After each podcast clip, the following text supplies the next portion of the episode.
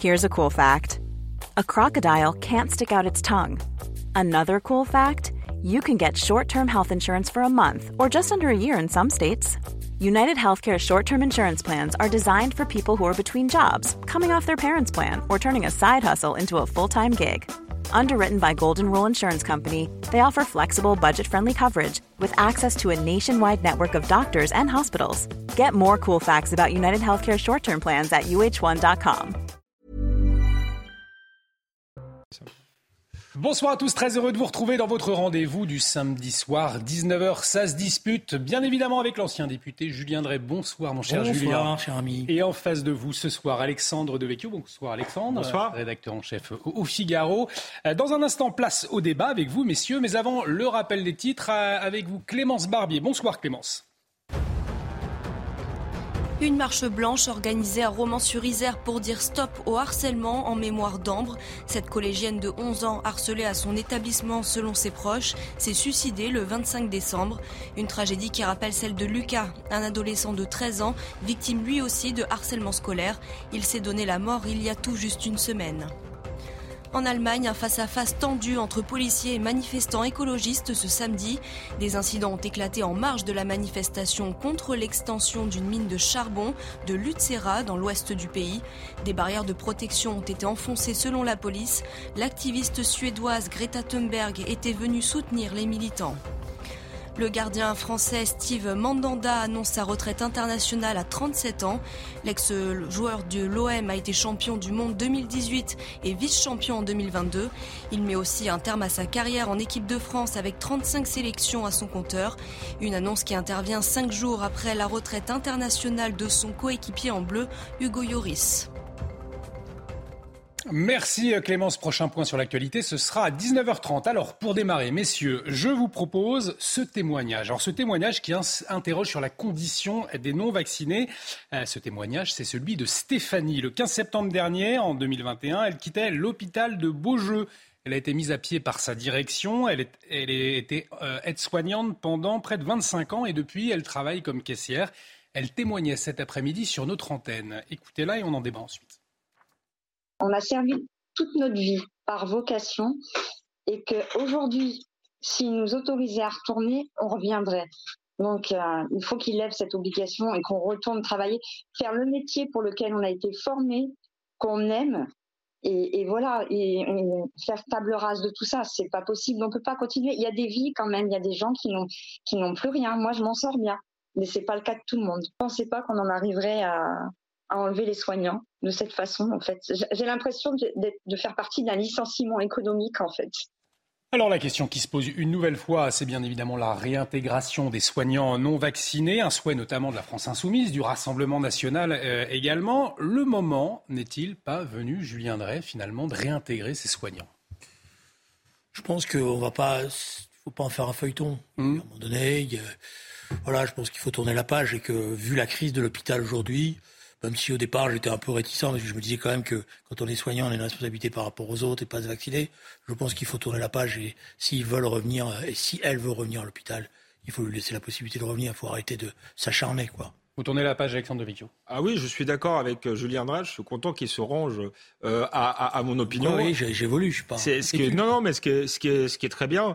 Euh, oui, moi, je pense que on fabrique suffisamment de déclassements dans ce pays pour des raisons économiques, sociales, des difficultés à gouverner, pour pas en rajouter avec quelque chose qui n'a plus aucun sens puisque en réalité, on a bien vu que le, être vacciné, ça n'empêchait pas euh, de contaminer euh, autrui. Donc, je pense que ça n'a pas de sens sur le plan sanitaire. Si ce n'est, euh, ça a un sens politique, c'est que le gouvernement veut faire preuve d'autorité, mais je trouve dommage euh, qu'il fasse preuve d'autorité finalement avec les plus faibles, parce que ce sont des travailleurs qui ne cassent rien, et c'est facile de, de, taper du poing dans ces cas-là. Donc, un gouvernement aussi impuissant sur tout un tas de choses vouloir jouer l'effort euh, avec les faibles, je trouve ça, euh, euh, ça a quelque chose d'indécent. Le gouvernement joue l'effort avec les faibles dans cette affaire de soignants non vaccinés, Julien Drey? Non, c'est-à-dire qu'il y, avait, il y a eu un débat, on ne peut pas passer à un moment donné, parce que les soignants, ils étaient en contact avec des malades, donc à partir du moment où on a mené la bataille, à juste titre, en tout cas moi je l'ai soutenu, la bataille pour le, vaccin, et malgré tout, le vaccin a été utile, a été quand même On regarde ce qui se passe en Chine, on en voit les résultats. Bon, euh, c'est vrai qu'il y avait un problème avec, euh, à l'époque, ceux qui absolument ne voulaient pas se faire vacciner. Bon, mais bon, maintenant, une page est tournée et je pense que, je vous l'ai dit tout à l'heure, je pense qu'il ne faut pas s'acharner sur cette question-là, créer des rancœurs et des malaises et, et aussi peut-être briser des vies parce qu'il y a des gens pour qui c'était une vocation. Pourquoi ça, tarde autant finalement, euh, puisque la, question elle est dans le débat depuis longtemps c'est, La France, c'est le dernier pays en Europe. Hein. La Grèce, depuis le 1er janvier, a autorisé les soignants non vaccinés à réintégrer euh, les hôpitaux. Euh, qu'est-ce que, ça révèle pour vous viendrai de la France? Ces pays-là, ils ont la chance de ne pas avoir ce que nous avons nous, une formidable technocratie. voilà. Eux, ils n'ont pas les ARS, ils n'ont pas les, directeurs d'ARS, etc. Bon, parce qu'il y a certainement une vision politique, mais il y a aussi toute la technocratie qui veut montrer qu'elle est supérieure à tout ce qui est le personnel médical et que c'est elle qui décide et qu'en dernière analyse, c'est elle qui fait la loi. La faute à la technocratie donc? Ah ouais non, je partage totalement euh, là ce qui vient d'être euh, dit. Technocratie qui n'aime pas beaucoup euh, la liberté d'ailleurs. Souvent les technocrates qui font aussi de la politique se, se rangent du côté des libertés, mais en, réellement, en, réalité on voit bien que dans leur fonctionnement ils sont totalement bureaucratiques. J'ajouterais juste un mot, ce serait aussi un, un signe euh, envoyés à l'hôpital, je crois. Alors, ce n'est pas les 15 000 non vaccinés qui vont redresser l'hôpital, mais je crois que vu le marasme dans lequel est l'hôpital, bien des bras en plus, ça fait pas de mal.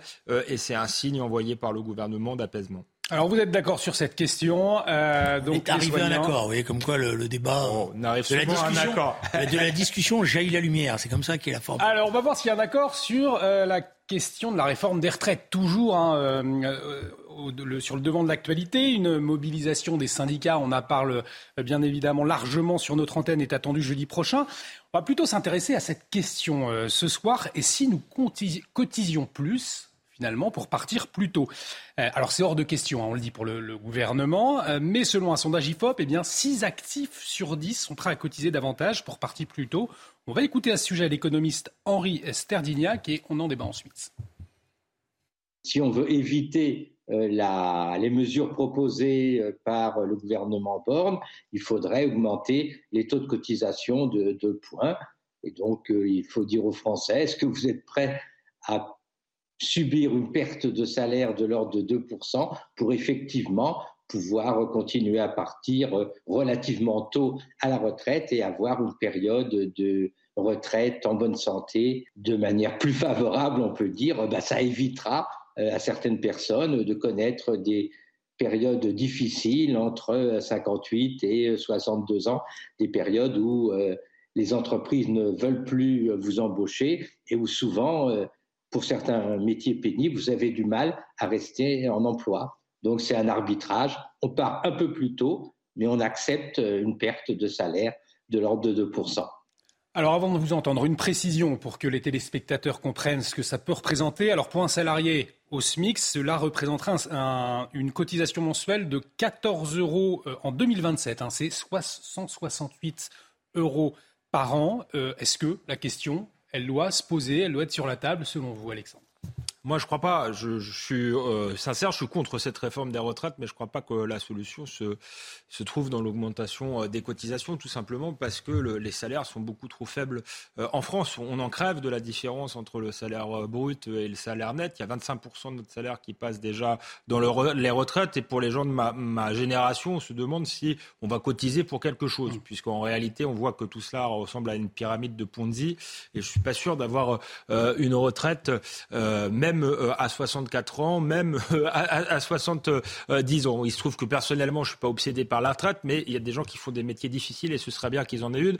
Je crois pas que ça se trouve euh, effectivement dans l'augmentation de la durée de cotisation, ou alors il faudrait peut-être travailler plus, faire plus d'heures et cotiser plus, plus d'heures, mais, mais faire encore pression sur les salaires à la baisse, ça me paraît pas raisonnable. Je viendrai. C'est une proposition qui rejoint des propositions qui avaient été faites par la CFDT dans la discussion qui avait dit on ne touche pas euh, à, l'âge de départ, mais on peut augmenter euh, modérément euh, les cotisations. Elle n'a pas été retenue par le gouvernement du tout, cette discussion n'a pas eu lieu.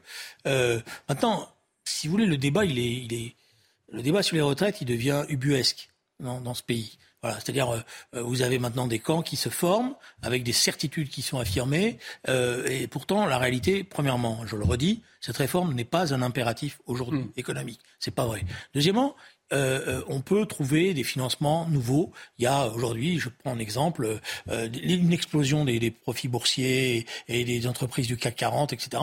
On pourrait très bien mettre à contribution les, revenus du capital pour financer les retraites aujourd'hui ou en constituant un fonds de garantie des retraites comme l'avait fait on s'entend Pierre Bérégovoy. Voilà. Donc là, on est dans une obsession idéologique qui est d'un gouvernement qui veut absolument pouvoir dire au marché, parce que c'est ça le fond de l'affaire, qui veut pouvoir dire au marché, voyez, on a fait en France la réforme des retraites. Donc, on n'est pas bon sur les finances publiques, mais on a fait la réforme des retraites. Hein. Voilà. Oui, moi je suis, je suis entièrement d'accord avec ça. C'est vraiment une réforme comptable euh, là encore. Et effectivement, elle a deux buts. Euh, Julien Drey l'a très bien dit rassurer euh, les marchés financiers et Bruxelles. Et l'autre but, donner un brevet de grand réformateur à Emmanuel Macron, comme si le fait de faire une réforme paramétrique mmh. était quelque chose voilà, qui, ferait de lui un, grand homme d'État. Je ne crois pas du tout que les Français attendent ça. Et je pense qu'il faut arrêter de, de, de, réfléchir ainsi. Et effectivement, il y a sans doute, en tout cas, cette réforme ne sauvera pas le système des retraites de toute manière. Euh, elle est quand même un peu injuste puisque ceux qui auront des, qui ont commencé à travailler tôt euh, vont travailler plus en, réalité parce qu'il y, a deux choses. Il y a l'âge de, départ à la retraite, mais il y a la durée de, de cotisation. Et en réalité, la majorité des Français aujourd'hui partent pas à la retraite à 64 ans. Ils partent plus tard parce qu'ils ont commencé en moyenne à, travailler euh, à 22, à 22 ans. Donc là, si vous voulez, c'est la double peine et c'est la, la peine pour ceux qui ont des carrières longues, qui font souvent des un travail difficile, qui sont ceux qui cotisent le plus et qui en ont marre de payer. Donc je crois que voilà, cette euh, réforme est injuste et en plus elle est assez inutile parce que s'il n'y a pas un travail de fait sur la réindustrialisation, l'emploi, euh, sur la démographie d'autre part, eh bien de toute manière, à terme, euh, le système par répartition n'est pas sauvable et il faudra sans doute euh, évoquer euh, d'autres pistes. Alors je suis contre une un système par capitalisation totale parce que ça laisserait des gens sur le carreau, mais peut-être une part de capitalisation, ça fait partie des pistes à creuser. En tout cas, si vous me permettez, il y a un débat. J'ai dit tout à l'heure, il y avait un, débat technique, mais il y a aussi un débat philosophique, parce que j'entends cet argument qui revient sans arrêt, qui est de dire, mais comme on vit plus longtemps, alors il faut qu'on travaille plus longtemps. Ça tient pas selon vous cet argument C'est pas ça, c'est qu'on vit plus longtemps parce que justement il y a un progrès technique. Hum. Par rapport à tous ceux qui aujourd'hui mettent en cause ce progrès, parce qu'il y a un progrès, parce qu'on produit mieux, plus vite, plus rapidement, et pour permettre aux gens de mieux vivre. L'objectif d'une société, c'est quand même de permettre, en tout cas, c'est mon sentiment, de permettre aux gens de mieux vivre. C'est pas de permettre aux gens de moins bien vivre. On n'est pas dans une régression, on doit être dans un progrès. Et donc permettre aux gens d'avoir un peu plus de temps libre, de s'occuper de leur famille, d'avoir le temps d'être des vrais grands-parents pour leurs petits enfants, c'est quand même, d'après moi, un progrès de civilisation. Et je vois pas pourquoi on ne discute pas de ça aussi. C'est assez juste. Et, euh, si on veut aussi euh, euh, prendre encore plus de hauteur, je dirais, je crois qu'elle est, elle est est mal vécue par beaucoup de Français cette réforme, parce que précisément c'est une réforme régressive et on pourrait même s'interroger sur le mot réforme qu'on nous sort euh, à tort euh, et, à travers. Autrefois, le mot réforme, c'était effectivement un horizon de progrès. Et c'est vrai que la politique, aujourd'hui, il n'y a plus d'horizon de progrès. Alors, je ne sais pas si l'horizon de progrès, c'est de travailler moins, euh, même si c'est un but intéressant de, de, de, profiter plus de ces, ces, ces petits-enfants. Mais il pourrait y avoir quelque chose voilà, de positif. Aujourd'hui, il n'y a plus rien de positif, si ce n'est des, des réformes comptables qu'on nous présente comme l'alpha et l'oméga de, la politique. Donc voilà, moi, il faut s'interroger sur ce mot réforme. Moi, quand je l'entends, ça, ça, ça, me fait plutôt, plutôt fuir. En ce Alors, dans ce contexte, allez-y pour parce que vous, vous devez le vivre aussi. Moi, j'ai beaucoup de retraités aujourd'hui hmm. qui sont qui sont pas simplement des oisifs. Euh, j'ai énormément de gens autour de moi qui sont des retraités très actifs. D'abord, ils aident beaucoup leurs enfants pour garder les petits-enfants parce qu'il n'y a pas assez de place en crèche et ils sont là. Et je peux vous dire, quand il va y avoir des périodes de grève, des fois, heureusement que les grands-parents sont là pour souvent euh, subvenir euh, à cette situation. Deuxièmement, ils sont très investis dans le tissu associatif local. allez voir tout ce qui est secours populaire, resto du cœur. Vous allez voir le nombre de gens qui sont là et qui donnent du temps. Donc les retraités, c'est pas une charge pour la société. C'est pas vrai. Et on, est, on a l'impression dans ce débat qu'on vit la retraite comme une sorte de une charge pour toute la société. C'est pas vrai. C'est plus le cas. Après, il y a des questions qui se posent quand même, parce qu'aujourd'hui, euh, le taux de pauvreté est bien plus grand dans la jeunesse que chez les plus de, euh, de 60 ans. Donc, il y, a, à mon avis, il y a une réflexion euh, globale à mener. Et encore une fois, il y a quand même un point aveugle, c'est celui de la question de la, démographie. la démographie. Et je, je regrette que la droite, qui à la limite vu les positions qu'elle a défendues par le passé, pouvait approuver l'âge de, partir plus tard à la retraite. C'était somme toute logique, mais elle aurait pu demander des conditions. Par exemple, une politique familiale digne de ce nom. François Hollande, là, ça va peut-être être un élément de désaccord entre nous, a déconstruit une politique familiale qui était plutôt efficace, qui a sans doute encore fait baisser le nombre de naissances, puisque depuis qu'on a commencé à déconstruire cette politique familiale pour la transformer en politique sociale, euh, en réalité, eh bien, le taux de, naissance euh, baisse. Je ne sais pas si on peut le corréler directement, mais moi, je pense que quand même avoir une politique familiale euh, ambitieuse, c'est aussi un élément de la réflexion. Et on aurait pu attendre de la droite qui pose au moins cette condition-là à Emmanuel Macron. On n'a pas suffisamment encouragé les Français à avoir des, enfants, selon vous, notamment sous François Hollande, hein, pour répondre à Alexandre Devecchio. Oui, c'est un. En fait, le... je pense qu'il y a nécessité d'avoir une, politique. Euh, familiale, c'est-à-dire de soutenir les familles, de soutenir le fait que on puisse avoir des enfants dans de bonnes conditions. Le problème, c'est que les, les, conditions de travail ces dernières années se sont beaucoup dégradées. Et donc, euh, pour un certain nombre de, de, de, de, familles, avoir des enfants en plus, c'est-à-dire euh, dépasser le, le 1,8 et en avoir 3, 4, 5, c'est compliqué. voilà.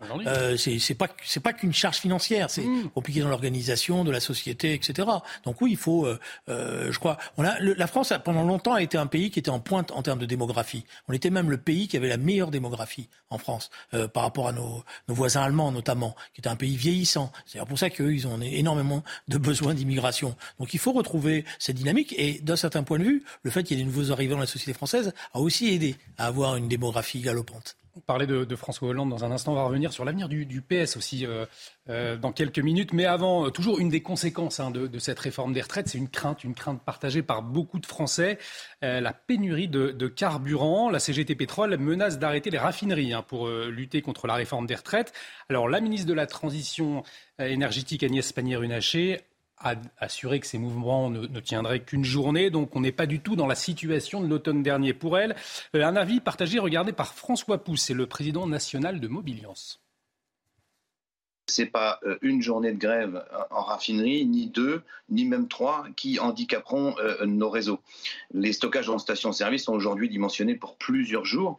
Et de plus, je rappelle que l'essence ne, part pas essentiellement et uniquement des raffineries, elle part de 200 dépôts français qui effectivement sont alimentés par des raffineries, mais ces mêmes dépôts ont heureusement plusieurs jours de consommation de stock. Je comprends bien euh, l'inquiétude des Français euh, qui veulent aller travailler euh, pour avoir une bonne retraite, mais par contre, ceux qui n'ont pas besoin de carburant tout de suite, s'il vous plaît, ne faites pas des pleins de précautions. Alors, en automne dernier aussi, on nous disait ne faites pas de plein de, précautions. Euh, est-ce que c'est le signe tout de même d'une inquiétude des autorités ou au contraire, vous êtes serein La perspective d'une nouvelle pénurie est peu probable, même avec d'éventuels blocages, Julien Drey?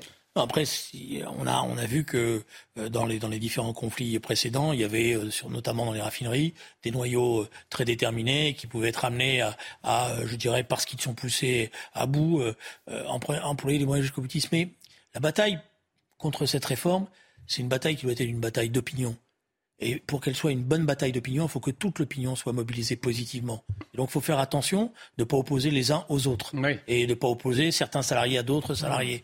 Voilà. C'est pour ça que je pense que la grève, à un moment donné, va être un, point. Mais vous savez, dans le temps, dans le temps, pas si longtemps que ça d'ailleurs, mais il est arrivé, je me rappelle, qu'à un moment donné, on décide de faire une manifestation nationale un dimanche où euh, tout le monde, dans toute la France, dans tout Paris, etc., se rassemble et montre justement euh, la force de, de ça marche encore ou pas ces, ces, mobilisations Moi, je pense que sur les retraites, ça, je pense que vu ce que j'entends et vu la colère qu'il y a dans le pays, ça, ça, ça donnerait d'ailleurs. Et je trouve que ça serait utile parce que ça donnerait une bonne image de ce qui est en train de se passer. On n'aurait pas ce débat en disant mais ce sont des minorités actives, c'est toujours les syndicats. Euh, euh voilà, je pense que l'opinion, elle ne sent. depuis la réélection d'Emmanuel Macron, il y a un doute sur la politique sociale. Il y a aussi un doute parce qu'on leur, on leur a tellement raconté des histoires sur le fait que tout ça, c'était la faute à l'Ukraine, etc., euh, à la guerre en Ukraine, que maintenant les gens ils disent il y a quelque chose qui ne va pas. Quoi.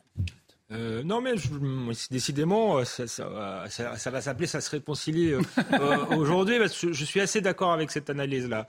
la réforme des retraites peut être un moment très très difficile à passer pour le gouvernement s'il y a une espèce de coalition euh, inédite entre des catégories très différentes. Des catégories qui ont l'habitude de faire grève parce qu'elles sont plus euh, protégées, et d'une certaine manière, tant mieux pour elles, catégories de fonctionnaires, mhm. etc., euh, qui ont des syndicats euh, assez forts pour les représenter, et effectivement, je pense aux indépendants, aux petits commerçants, aux artisans qui n'ont pas beaucoup de retraite, qui travaillent difficile, qui, ont des qui font un travail difficile, mais aussi à d'autres professions difficiles, qui pourraient se rejoindre sur ce point, en plus sur fond de colère générale. Et donc, c'est vrai que cette réforme de la retraite pourrait être un point de cristallisation, sauf si effectivement on oppose les catégories les unes aux autres. Et on voit bien que le gouvernement va essayer de, de jouer ce, jeu-là. Elisabeth Borne a déjà commencé en disant ah, vous pouvez faire grève, vous pouvez protester, mais sans bloquer. Bon, généralement, euh, euh, quand, on, quand on fait grève et quand on proteste, c'est quand même pour créer euh, un rapport de force. Mais c'était une manière pour Elisabeth Borne pour désigner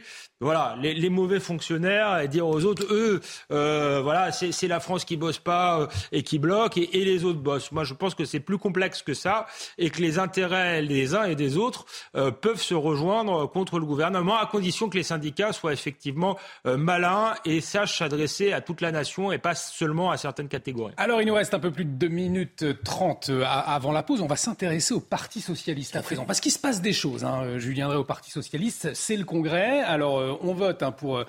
Euh, ils, ont, déjà voté une première fois, les militants. Hier, 50% Olivier Faure, mais. Un peu moins que 50%. Maintenant, les chiffres officiels sont 48. tombés. Ça veut dire que c'est pour ça que je m'étais permis cette, euh, cette petite remarque sur les, les la formation des commentateurs politiques de certains quotidiens.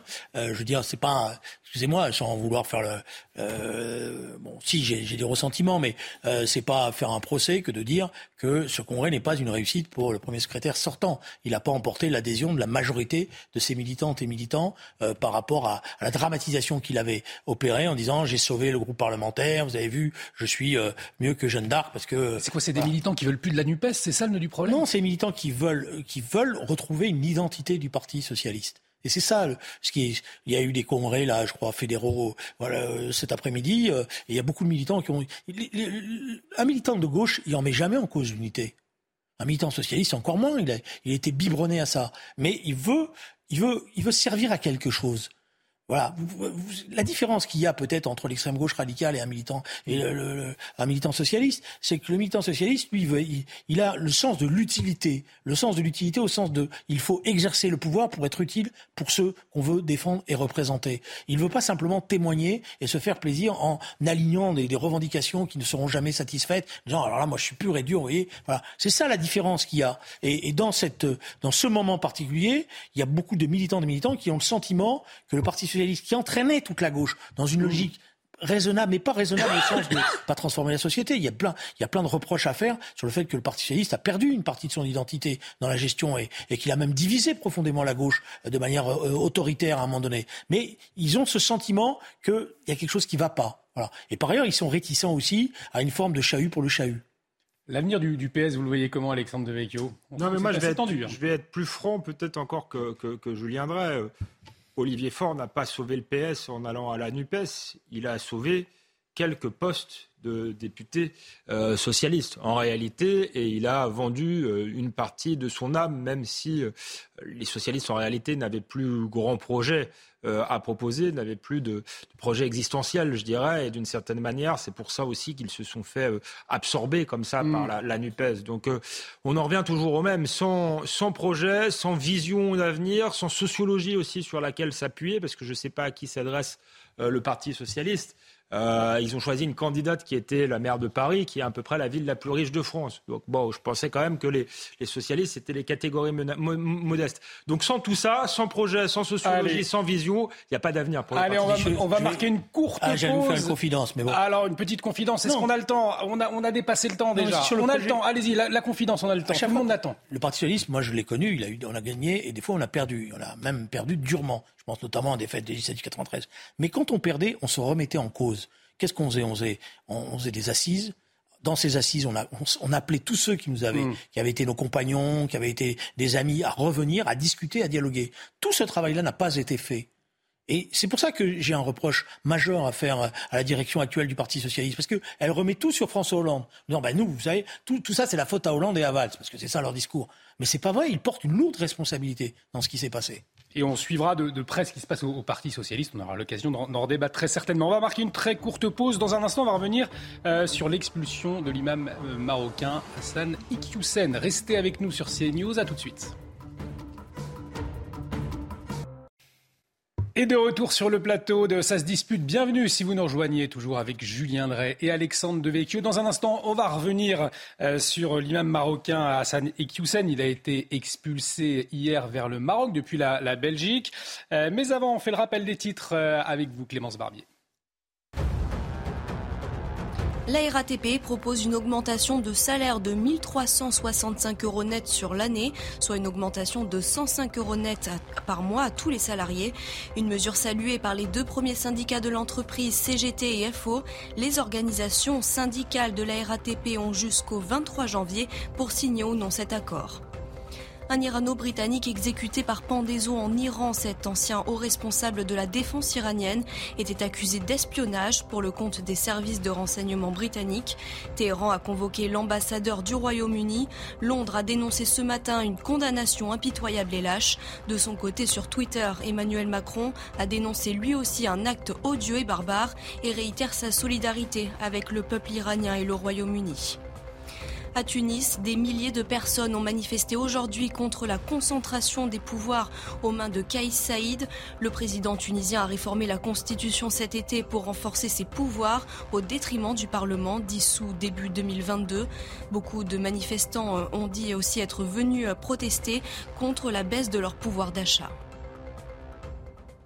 Merci Clémence. Prochain point sur l'actualité, ce sera à 20h. L'imam euh, Hassan a donc été expulsé euh, hier vers le Maroc euh, par la Belgique, où il avait été arrêté le 30 septembre après son expulsion de France pour des propos incitant à la haine et à la discrimination. Une information annoncée vendredi soir par la secrétaire d'État belge à l'asile et à la migration et l'avocate française de l'imam. Elle s'appelle Lucie Simon.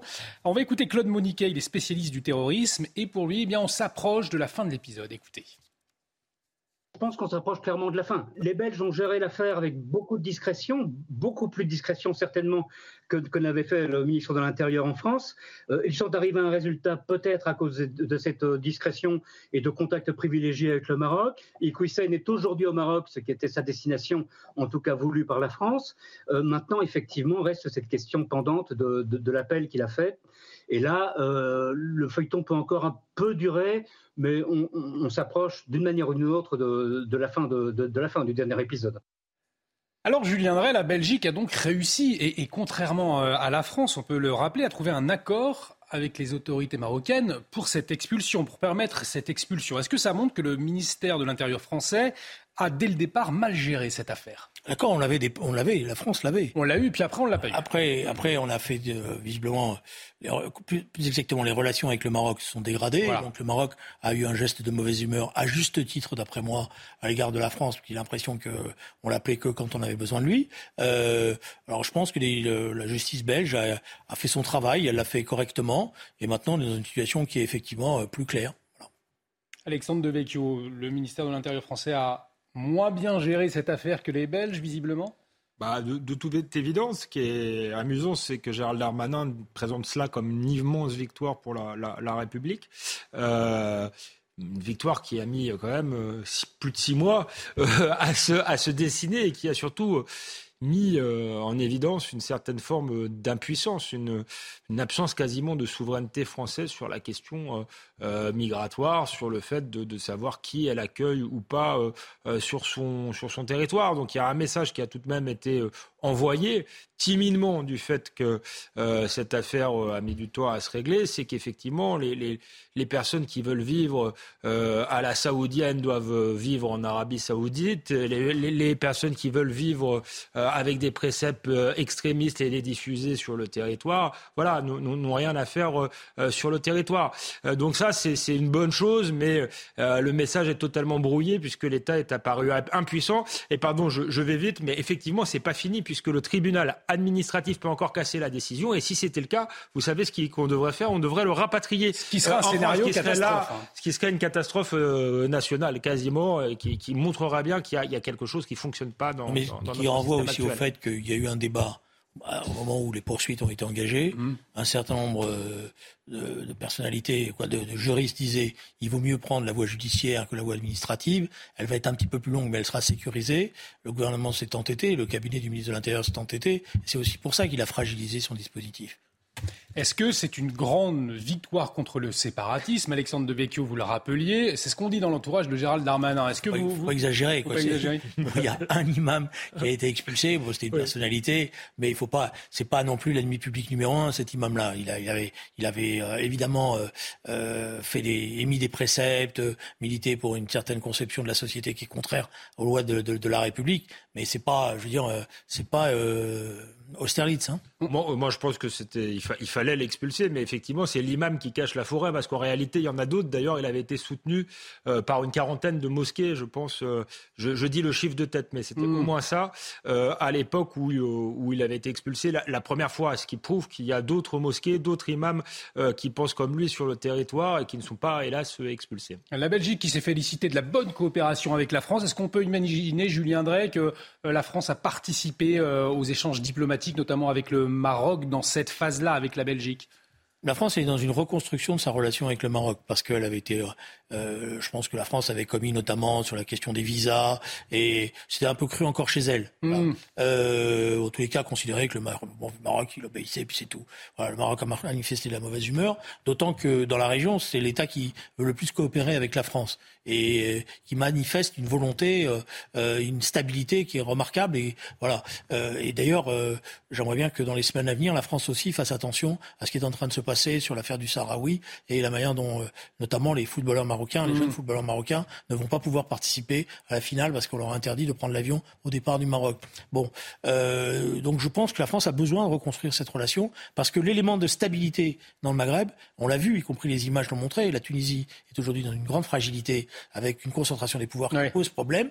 Euh, L'Algérie a une relation qui, ça dépend des jours. Quoi. Je veux dire, un jour elle nous dit qu'elle veut reconstruire une grande histoire avec nous, mais un autre elle nous rappelle, euh, elle, elle, revient sans arrêt sur le passé. Et le Maroc a une relation plus stable. Voilà. Euh, il ne s'agit pas de dire on chouchoute les uns par rapport aux autres, mais il faut reconstruire ça. Et c'est clair que dans cette situation-là, je pense que les autorités marocaines ont voulu montrer qu'elles pouvaient collaborer correctement et que quand on les respectait, elle travaillait correctement. Ça révèle aussi finalement, au fond, pour conclure, euh, la difficulté de la France ces derniers temps euh, dans le domaine de la diplomatie oui, il y a toute euh, cette affaire effectivement des visas contre les laissés-passer consulaires et on a vu que la France a été obligée de mettre un genou à terre après avoir voulu bomber le torse. Emmanuel Macron est revenu sur sa politique sans avoir rien obtenu en contrepartie. En tout cas, il n'a rien annoncé, donc c'est une véritable capitulation qui, pour moi, est extrêmement euh, problématique, puisque euh, c'est un très mauvais euh, signal envoyé. C'est encore une fois le signal d'une très grande faiblesse. Alors, je ne sais pas s'il y a des intérêts type gazier, par exemple. On sait qu'on est dans une situation compliquée puisque l'Europe ne va pas bénéficier du, du, gaz russe, mais au moins on aurait pu, le, le, gouvernement aurait pu l'assumer. à la limite, c'était une forme de transparence et on aurait compris la politique qui était menée Là, ça n'a euh, euh, absolument pas de sens. On va avoir une loi euh, sur l'immigration qui nous était d'abord présentée comme une loi où on allait voir ce qu'on allait voir et l'État allait être désormais ferme. En réalité, on, se, voit que c'est une loi de régularisation des sans-papiers. donc, c'est très inquiétant. On, va avancer. Je vais vous proposer de parler culture à présent, puisque les villes Rassemblement National, eh bien, elles sont boycottées par des artistes. Vous l'avez peut-être vu. Hein. Les groupes Indochine et Louise Attaque ont menacé d'annuler leur participation à un festival de musique qui devait se tenir cet été à Perpignan en cause de l'étiquette politique du maire de la ville, Louis Alliot. On va écouter ces quelques habitants et après on en débat. Ils ont tout faux là. Ils ont fait l'amalgame, le mélange politique et, euh, artistique. Il n'y a pas à mélanger euh, politique et festival. Quoi. Je comprends les artistes, mais il y a aussi, enfin, nous, on n'a rien demandé, par exemple. Une erreur de la part de ces artistes de mélanger euh, politique et, festival, Julien Drey, selon vous ou pas? Le problème, c'est que c'est pas le maire qui va être pénalisé. C'est toute la population qui, est, pénalisée. Bon, la population, pour une part, elle a voté peut-être euh, pour ce maire-là. D'ailleurs, on peut se poser la question de savoir pourquoi il n'y a pas une alternative politique qui a été capable euh, d'empêcher cela. Et je ne suis pas convaincu que, même si je pense que c'est des artistes qui ont beaucoup de talent, je ne suis pas convaincu que le moment actuel, ça soit celui du boycott. Alors, je comprends le combat contre le Front National et le refus d'accepter, ou le Rassemblement National, pardon, d'accepter la banalisation. Mais là, on voit bien, et vos témoignages sont, sont révélateurs de ça, il n'y a pas un mouvement dans la ville aujourd'hui qui fait euh, que, voilà, comme ça, se produire dans d'autres. Euh, voilà, d'autant que, il faut être honnête, la gestion du maire de la ville, elle est, elle est, elle est plus subtile que dans d'autres mm. villes gérées par le Rassemblement national. Il essaye de gérer plutôt sa ville en bon père de famille. Alexandre Devecchio, il y a une sorte de bien-pensance qui s'est installée euh, chez les artistes depuis des années? Oh oui, euh, depuis des années. Il ne faut pas, dire tous les artistes, mais c'est vrai que souvent, quand ils s'expriment euh, sur le plan politique, c'est pour, faire la, leçon. Ils ne devraient pas, parce que je pense que ça leur fait perdre des spectateurs et des, ils ne devraient pas mélanger les genres. Mais là, il y a quasiment une forme de discrimination. Pardonnez-moi, je, je, en raison d'opinions politiques. Euh, je pense qu'ils ont le droit euh, à avoir des idées différentes et quand même à avoir un festival euh, chez eux. En plus, souvent, les, les, les personnes qui votent RN sont les, des catégories modestes, humbles, qui vivent dans des quartiers difficiles. Et donc, je trouve que les artistes qui prétendent être ouverts, être généreux, enfin, c'est le fond du message de ces, ces groupes-là, bah, plutôt que de, de, de les boycotter, parce qu'en réalité, ils boycottent pas le RN, ils boycottent les électeurs du RN, devraient au contraire aller dans ces villes, euh, quitte à, discuter avec les habitants et savoir pourquoi ils ont voté euh, euh, comme CRN. Là, il y a une forme de mépris, je trouve, qui, n'apporte rien. Et puis, veulent, si on va jusqu'au bout de leur raisonnement, le RN aujourd'hui est aux portes du pouvoir. Ils étaient au second tour de la présidentielle. Le jour où le RN remporte la présidentielle, qu'est-ce qu'ils font? Ils quittent la France. Je suis pas sûr parce qu'il faudra continuer à vendre des disques et, à faire des concerts. Donc, euh, donc voilà, la logique du boycott à ses limites est quand même assez opportuniste. Euh, je dis on peut pas justement, c'est parce qu'ils sont inquiets de la situation dans le pays et qu'ils veulent essayer de d'éviter une certaine torpeur, une certaine fatalité, qui disent finalement on banalise tout ça. Donc on peut pas quand on a des, des, des, artistes qui euh, euh, ont le courage de s'engager et de prendre des positions, moi je, je, je, respecte ça. Je préfère des artistes qui s'engagent, qui disent des choses, que des artistes qui euh, mmh. ne prennent pas leur responsabilité. Maintenant, il y a une discussion et je pense que dans le moment actuel, c'est peut-être plus utile c'est des débats qui ont eu lieu quand des, des, villes avaient basculé à l'époque, Front National, etc. Dans ce moment-là, je pense que c'était plus utile d'aller dans la ville, de discuter, de dialoguer, de s'expliquer, et même peut-être de réveiller euh, euh, quelque chose que de boycotter, parce qu'on voit bien les habitants vont le vivre comme une ségrégation contre eux. Quoi. Euh, il y a quelque chose peut-être de plus choquant encore dans cette affaire. C'est alors je, je crois que c'est le Conseil régional qui a expliqué aussi qu'il ne donnerait plus de subventions à ce festival. Effectivement, s'ils allaient à Perpignan. Là, là pour le coup, même juridiquement, je suis pas sûr que ce soit euh, extrêmement légal et c'est vraiment une forme de, pour moi de, de, de discrimination. C'est assez, assez scandaleux. Donc pas convaincu tous les deux par la décision d'Indochine et, et, de Louise Attaque. Moi je respecte. Ouais, Je, Parce que c'est ce qu'on attend aussi d'un artiste J'aime bien, bien, ces deux groupes-là et que j'ai repris euh, euh, beaucoup de, de, quand j'étais jeune des chansons notamment du groupe Indochine et Louise Attaque. Bon, donc je respecte, je dialogue. Bon, je, je pense que c'est pas. Euh... Vous attendez d'un artiste qui s'engage, mais pas comme ça. Non, on peut. Il y a des moments où il a fallu, il fallait le faire. Si, si je peux me permettre euh, euh, une petite pique, effectivement, c'est des artistes des années 80 et sont un peu restés bloqués dans la société des années 80 avec les, les méthodes euh, politiques des années 80. Or, la société a changé, le RN euh, a changé, je crois, donc elle pourrait aussi un peu évoluer. Et s'ils sont vraiment engagés, encore une fois, je pense que la meilleure manière de s'engager, c'est d'aller parler aux habitants, d'essayer de, de les comprendre, quitte à discuter et à les contester. C'est surtout pas de les boycotter. Enfin, je préfère moi des artistes qui euh, ont des choses à dire. Et bah, on peut avoir des choses à dire sans boycotter. Et les artistes des années 80 étaient quand même pas, je, je oh, pas la poubelle, y compris sur le plan de la qualité musicale. Je pense qu'il y avait beaucoup de talent. Et assez engagé d'ailleurs, hein, peut-être plus qu'aujourd'hui. Euh, bref, euh, je vous propose de, de, quitter Perpignan pour l'île de Ré à présent. Alors pourquoi l'île de Ré? Bah, Puisque la Cour administrative de Bordeaux a ordonné à la commune de Flotte-en-Ré, elle est située sur l'île, cette commune,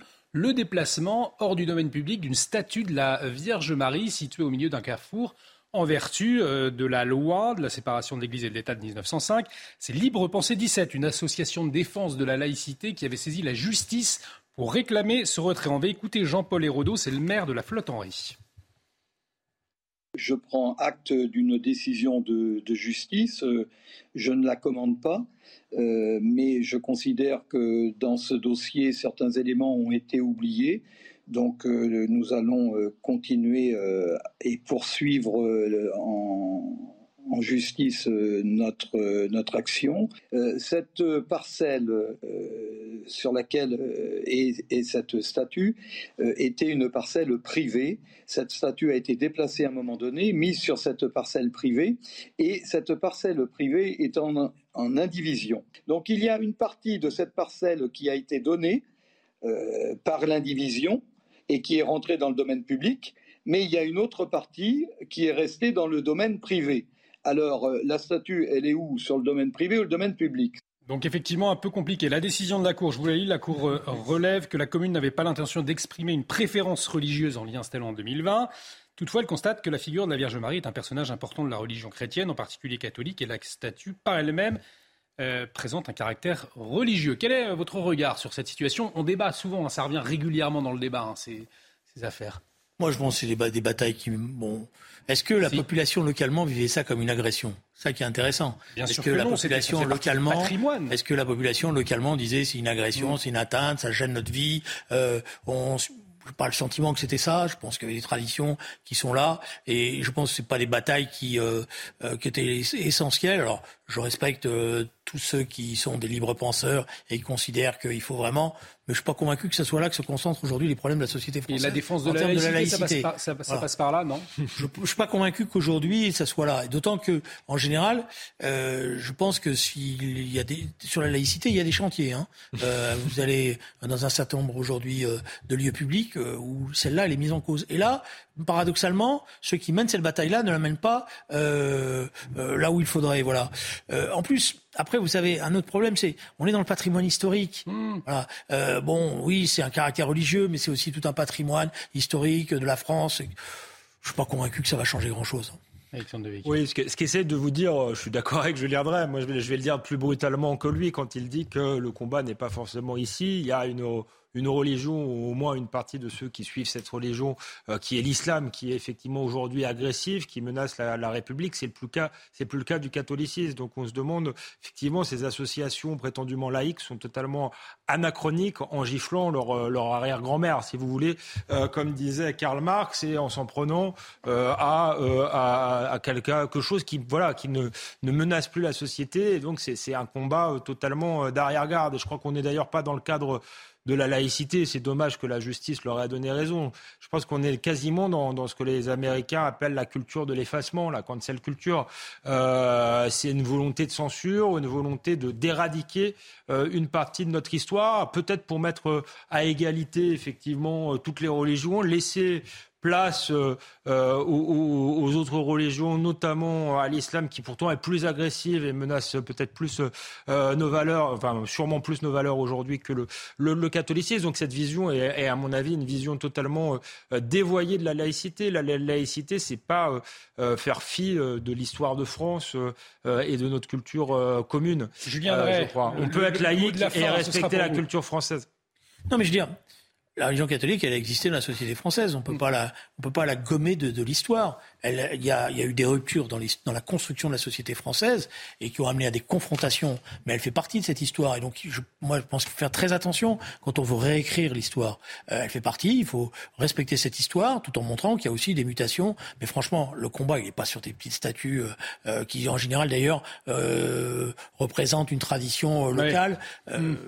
Je, je, pense que c'est comme ça qu'on énerve aussi une partie de nos concitoyens. Ils ont l'impression qu'on se concentre sur les questions secondaires et pas sur les questions essentielles. Une statue qui avait été érigée après la Seconde Guerre mondiale pour remercier euh, euh, une mère de famille qui voulait remercier que ses enfants soient revenus vivants, le père et, le fils, pour l'histoire. Un gros merci euh, à tous les deux. Merci, Alexandre de merci. merci. Julien Drey. Euh, l'actualité continue sur CNews. Dans un instant, vous retrouvez Mathieu Boccoté face à Boccoté avec Arthur de Vatrigan, orchestré par Elodie Huchard. Et puis ce sera Elliot Deval avec le meilleur de l'info. Je vous retrouve à 22h30 pour Soir Info Week-end. Excellente soirée sur notre antenne.